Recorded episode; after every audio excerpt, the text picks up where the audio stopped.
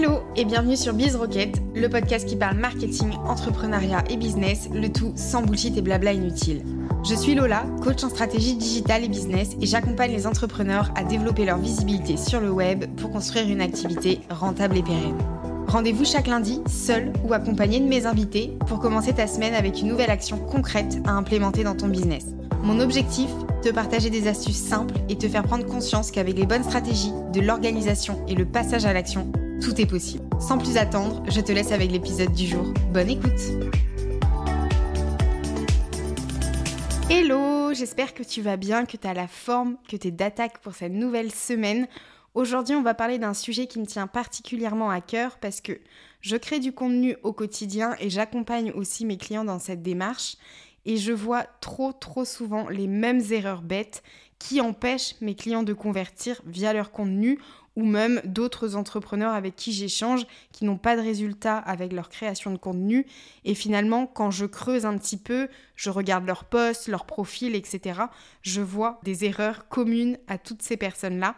Et c'est pour ça aujourd'hui que je veux te partager ces erreurs et que toi de ton côté tu puisses essayer d'identifier bah voilà si tu en fais une qu'est-ce que tu peux mettre concrètement en place pour corriger un petit peu ça et puis avoir des résultats grâce à ta création de contenu parce que mon objectif c'est vraiment de t'éviter de perdre ton temps à rédiger des tonnes et des tonnes de contenu pour finalement avoir zéro résultat. Donc je vais te partager les erreurs les plus fréquentes que je vois et tu vas pouvoir piocher si jamais tu fais ces erreurs-là, bah, quelles solutions tu vas pouvoir mettre en place pour euh, avancer et puis euh, implémenter de nouvelles choses qui vont t'aider à évoluer et à euh, convertir via ton contenu. Première erreur que je vois très régulièrement dans la création de contenu, ça va être le fait d'ignorer sa cible.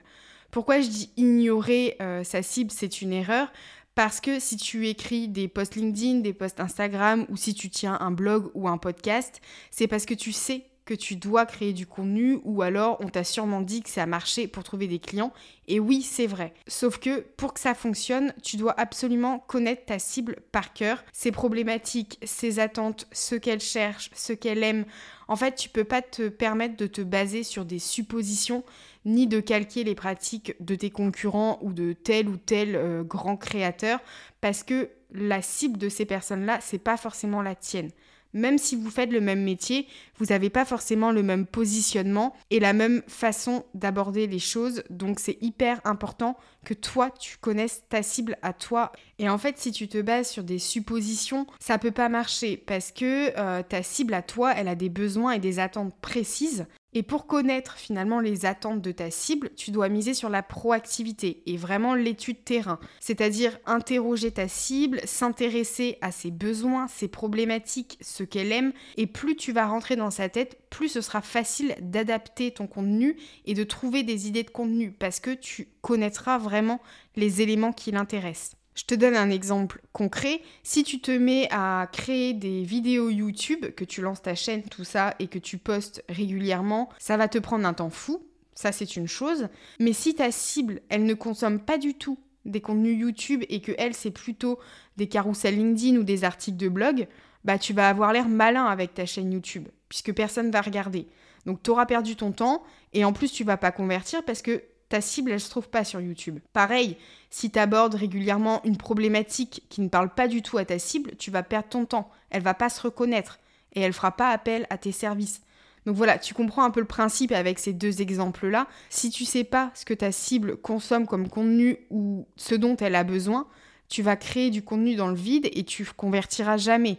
Donc la première chose à faire, c'est vraiment de filer directement, poser des questions à ceux qui t'importent vraiment, à ceux qui vont acheter tes services derrière, en fait. Ensuite, deuxième erreur que je vois très régulièrement dans des posts LinkedIn notamment, ça va être de manquer de clarté. Sache qu'en 2024, ton expertise et tes compétences métiers vont plus suffire. Tu pourras avoir un concurrent, vous avez les mêmes compétences métiers, le même niveau de connaissance sur votre sujet. S'il y en a un qui a une communication qui est super claire, qui est précise, structurée, elle aura davantage de chances de convertir que toi, si jamais tu manques de clarté dans tes contenus. Donc là, pour revenir à la base, un post égale un objectif égale un call to action. Pas deux, pas trois, un seul.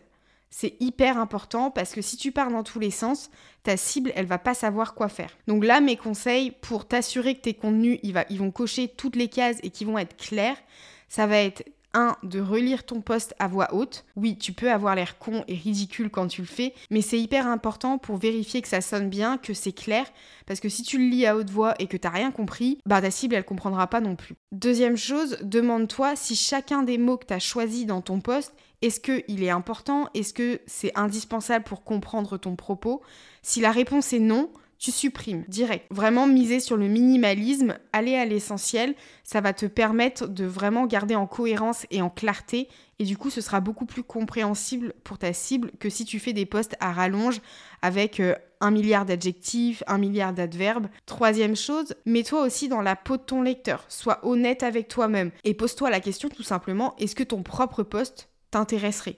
Est-ce que si tu le voyais dans le feed d'un autre créateur, toi, ça te taperait dans l'œil et ce qui t'intéresserait. Et dernière chose aussi pour euh, vérifier que ton poste il est clair, lis l'accroche et la conclusion et en fait elles doivent se suffire à comprendre le propos. Si c'est pas le cas, et eh ben c'est reparti pour un tour, il faut vraiment que tu retravailles ton poste. Donc voilà les quatre petits tips que tu peux mettre en place pour vérifier que tes posts ils sont clairs. C'est ceux que j'utilise moi dans ma création de contenu. Donc voilà, si ça peut t'aider, eh ben écoute, euh, tant mieux. Euh, pioche ce dont tu as besoin et puis euh, comme ça tu gagneras aussi en clarté dans, dans tes posts. Troisième erreur que je vois très souvent, ça va être négliger la qualité de ton contenu. Je sais qu'on te bassine voilà avec la fréquence de publication, la régularité, etc. Alors oui, c'est important, je vais pas te dire l'inverse, pas du tout, mais je t'assure qu'il vaut mieux que tu fasses trois postes de qualité plutôt que 10 postes bâclés où il n'y a aucune cohérence, aucune clarté. Il faut que tu gardes en tête que la qualité, ça va aussi faire partie des éléments qui vont te différencier de tes concurrents, par exemple, et c'est aussi essentiel pour fidéliser, engager ton audience, parce que si ton contenu, il est vraiment de qualité, une personne qui va tomber sur l'un de tes posts où il y aura énormément de valeur, de qualité, ben, ça va te permettre de la fidéliser davantage. Elle sera plus à même de revenir sur ton profil, de s'abonner à toi et du coup, ça va te permettre de, voilà, de créer une audience de qualité. Donc là, tu te dis, oui, bon, Lola, ok, la qualité, c'est bien beau, mais comment je fais? Déjà, ce que je peux te conseiller, c'est de penser toujours valeur ajoutée et copywriting. À chacune de tes publications, essaye d'apporter le plus de valeur possible, de donner des conseils, de donner des exemples, des démonstrations et aussi de travailler ton copywriting. Donc je sais le copywriting c'est un métier à part entière, ça y a pas de sujet, mais en fait, tu vas vraiment avoir intérêt à te former sur le sujet parce que ça va te servir partout, que ce soit sur tes newsletters, tes posts LinkedIn, tes pages de vente, etc., etc. Et surtout qu'on n'a pas forcément toujours les moyens de faire appel à un copywriter. Donc voilà, d'où l'intérêt de, de, te former. Et d'ailleurs, je te conseille le livre de Nina Ramen, Copywriting pour entrepreneurs et indépendants, parce que ce livre-là, je l'ai beaucoup apprécié. Nina, elle va vraiment à l'essentiel. Son livre, il est très facile à lire, avec des, conseils facilement actionnables et très concrets. Donc voilà, si jamais euh, ça t'intéresse, je te mettrai le lien dans les notes de l'épisode. Et pour te donner un exemple très concret, j'avais une cliente qui avait une page de vente qui ne convertissait pas du tout. Donc on a bien sûr retravaillé l'expérience utilisateur, mais ensuite elle a fait appel à un copywriter et avec ces deux changements, elle a triplé ses conversions. Donc c'est pour te dire la puissance du copywriting quand il est bien travaillé. C'est hyper hyper game changer quand voilà, on n'a pas de conversion, retravailler tout ça, ça te permet vraiment de transformer des résultats grâce à finalement le copywriting et l'expérience utilisateur. Ça peut faire aussi toute la différence en termes de conversion. Donc voilà, ne pas négliger tes contenus et penser valeur ajoutée et copywriting dans tes contenus, c'est hyper important. Quatrième erreur aussi que je voulais partager, bon celle-ci je savais pas trop comment, comment l'appeler, c'est s'inventer une vie. Quand je dis s'inventer une vie, tu vois, c'est un peu les gens qui mettent en avant euh, leur chiffre d'affaires mirobolant, ou le fait d'avoir mis deux heures à créer une offre et d'avoir fait 50 euh, 000 ventes. Enfin voilà, tu vois un petit peu là où je veux en venir. Et je trouve que d'ailleurs, on en voit de plus en plus sur LinkedIn que et je trouve ça dommage. Et donc, euh, si tu veux voilà, que je sois euh, tout à fait euh, transparente sur ma façon de penser, je trouve que c'est un peu le, concours à celui qui a la plus grosse. Et surtout, je trouve que c'est du vent en fait. C'est pas la vraie vie. Non, ça marche pas du jour au lendemain pour tout le monde. Alors oui, il y a des exceptions qui confirment la règle, mais voilà. Moi, les posts comme ça, pour moi, c'est un red flag instantané. Jamais j'irai acheter chez ces personnes-là, en fait. Il faut aussi que tu te dises que les gens, ils veulent voir du vrai S'inventer une vie, ça sert à rien. On sait tous que euh, les réussites du jour au lendemain, ça n'arrive pas tous les jours. Alors vraiment, mise sur tes valeurs, tes forces, tes faiblesses, tes réussites, tes échecs. Vraiment, sois authentique. Et puis il y a une phrase que j'aime beaucoup aussi euh, par rapport à, ça, c'est soyez vous-même, les autres sont déjà pris. Je, trouve que cette citation, elle veut tout dire et elle résume cette erreur euh, en une seule phrase très concise. Donc voilà, vraiment, sois honnête avec toi-même et avec ce que tu transmets dans tes contenus, c'est hyper important. Cinquième erreur que je vois hyper souvent, ça va être d'ignorer les feedbacks. Sur les réseaux sociaux, que ce soit Instagram, LinkedIn, ton audience, c'est hyper précieux. Elle va te donner des infos ultra précieuses sur tes contenus via les commentaires, via les DM. Mais en fait, et l'idée quand tu as un feedback, c'est de pas faire l'autruche, de prendre vraiment en considération tout ce qu'on va te dire parce que c'est ultra instructif. Donc évidemment, je parle pas des commentaires euh, négatifs par principe. Il y a des commentaires qui sont pas forcément positifs mais constructifs, mais tu as des commentaires aussi, c'est négatif pour être négatif, ils sont minoritaires, enfin en tout cas pour moi. Mais en fait, encore une fois, je vais te donner un exemple avec mon propre contenu. Quand j'ai débuté sur LinkedIn, on m'a dit que des fois, j'allais un peu trop dans le détail, que mon langage était parfois un peu trop pointu ou que mes conseils n'étaient pas forcément hyper actionnables. Et je me suis pas du tout vexée. Bien au contraire, en fait, j'ai retravaillé tout ça pour m'améliorer en continu parce que je veux que mon contenu il serve à mon audience et à mes potentiels clients en fait, à ma cible. Là, j'en reviens à la première erreur. Mais tu, vois que les feedbacks, c'est hyper précieux parce que ça va te donner des éléments concrets pour t'améliorer. Et donc, je me suis remis en question et ça m'a donné aussi des idées pour améliorer mes contenus, avoir des formats différents, etc. Notamment les infographies que j'ai mis en place depuis octobre dernier, il me semble, parce que ça m'a été demandé. Sinon, je l'aurais pas fait. Et le fait d'avoir eu ces discussions-là avec mon audience, d'avoir pris en compte les feedbacks que que je pouvais avoir en commentaire, ça m'a permis d'ajuster aussi ma ligne édito et les formats que je pouvais faire, par exemple. Et le fait, en fait, que tu t'adaptes aussi au retour qu'on peut te faire, ça va aussi te permettre de créer une relation de confiance avec ton audience, d'avoir un engagement qui est plus fort.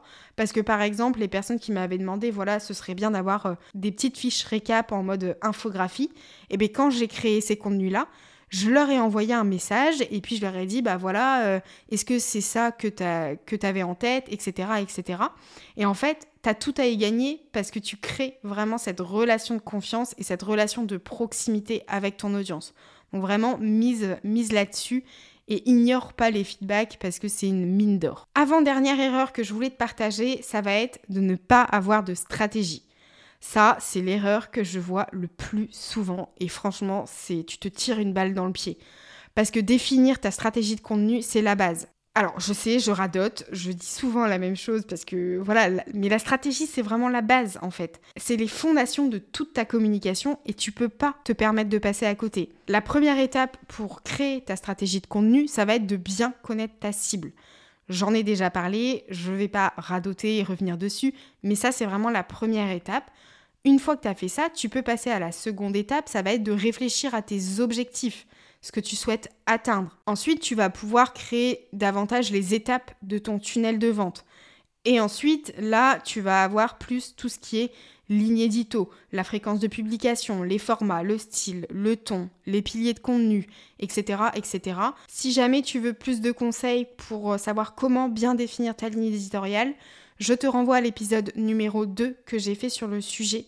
Cette étape pour définir ta ligne éditoriale, donc tu verras, c'est vraiment euh, pas à pas. Je te mets tout ça dans les notes de l'épisode, comme ça tu pourras euh, aller l'écouter euh, plus facilement directement. Et là, je veux faire un petit, une petite précision parce que voilà, j'ai souvent eu la réponse de, de, mes clients qui m'ont dit oui, mais ma stratégie, c'est bon, elle est dans ma tête, c'est bon, je suis au clair avec ça. Non, ta stratégie, elle doit être posée noir sur blanc pour ne rien oublier être au clair avec toi-même et que ce soit actionnable et que ça te permette de passer à l'action parce que ta stratégie, elle est posée quelque part, elle est claire et tu sais où tu vas. J'en viens à la dernière erreur qui va être de poster au feeling. Donc là, ça rejoint un petit peu l'erreur précédente parce que poster sans plan préétabli au feeling, ça peut marcher, il y en a qui le font, mais en fait, sur la durée, si tu veux miser sur la régularité, ça va être difficile pour plusieurs raisons. Parce que déjà, planifier ton contenu, ça va te permettre de garder en cohérence, de varier les formats, de voir voilà, si tu abordes les sujets de, de manière équitable sur ton mois. Et ça va aussi te permettre de diminuer ta charge mentale. Parce que quand tu sais, ok, sur mon mois, je vais parler de ça, ça, ça, ça, ça, ça, ça. Tel jour, j'ai ça. Tel jour, j'ai ça. Je parle de tel pilier de contenu, etc., etc. Ça va te permettre de vraiment voir, ok, est-ce que ce que j'ai prévu, ça va me permettre d'atteindre mon objectif? Si c'est pas le cas, le fait d'avoir tout ça de planifié, de prévu, tu vas pouvoir ajuster plus facilement. Et c'est pas parce que ton calendrier il est planifié que tu peux pas garder voilà un jour où c'est plus un poste bah voilà plus euh, en spontanéité où tu vas l'écrire un petit peu plus euh, plus au dernier moment moi c'est ce que je fais j'ai des jours dans la semaine où je poste un peu au feeling selon mon mood selon mon état d'esprit parce que j'aime ça. Et si jamais un jour il y a une publication que tu avais prévue et que finalement tu as envie de parler d'autre chose, c'est ok, tu peux décaler. Rien n'est jamais figé en fait. Mais avoir quand même un certain plan préétabli, un calendrier éditorial établi, ça va quand même te permettre de miser sur la régularité parce que tu vas pas arriver un matin en mode qu'est-ce que je poste aujourd'hui? Donc voilà, on a fait le tour des 7 erreurs que je voulais te partager aujourd'hui. J'espère que ça t'a aidé et que tu vas pouvoir aussi ajuster si jamais tu fais une de ces erreurs et que ça te permettra de convertir davantage grâce à ta création de contenu. C'est tout ce que je te souhaite. Et si jamais tu as des questions ou que tu veux qu'on rentre plus en détail sur euh, ton cas à toi, je t'invite à m'envoyer un petit message sur LinkedIn. Si je peux t'aider, j'y répondrai avec grand, grand plaisir. Je te laisse là pour aujourd'hui, je te souhaite une excellente journée, une excellente semaine et on se dit à la semaine prochaine pour un nouvel épisode. Merci beaucoup d'avoir écouté cet épisode jusqu'à la fin. Tu retrouveras toutes les notes en description ou sur mon site internet lola-latar.fr. N'hésite pas à partager l'épisode à une personne qui en aurait besoin. Et s'il t'a plu, je t'invite à me laisser un avis sur ta plateforme d'écoute préférée. On se dit à la semaine prochaine pour un nouvel épisode et d'ici là, prends soin de toi.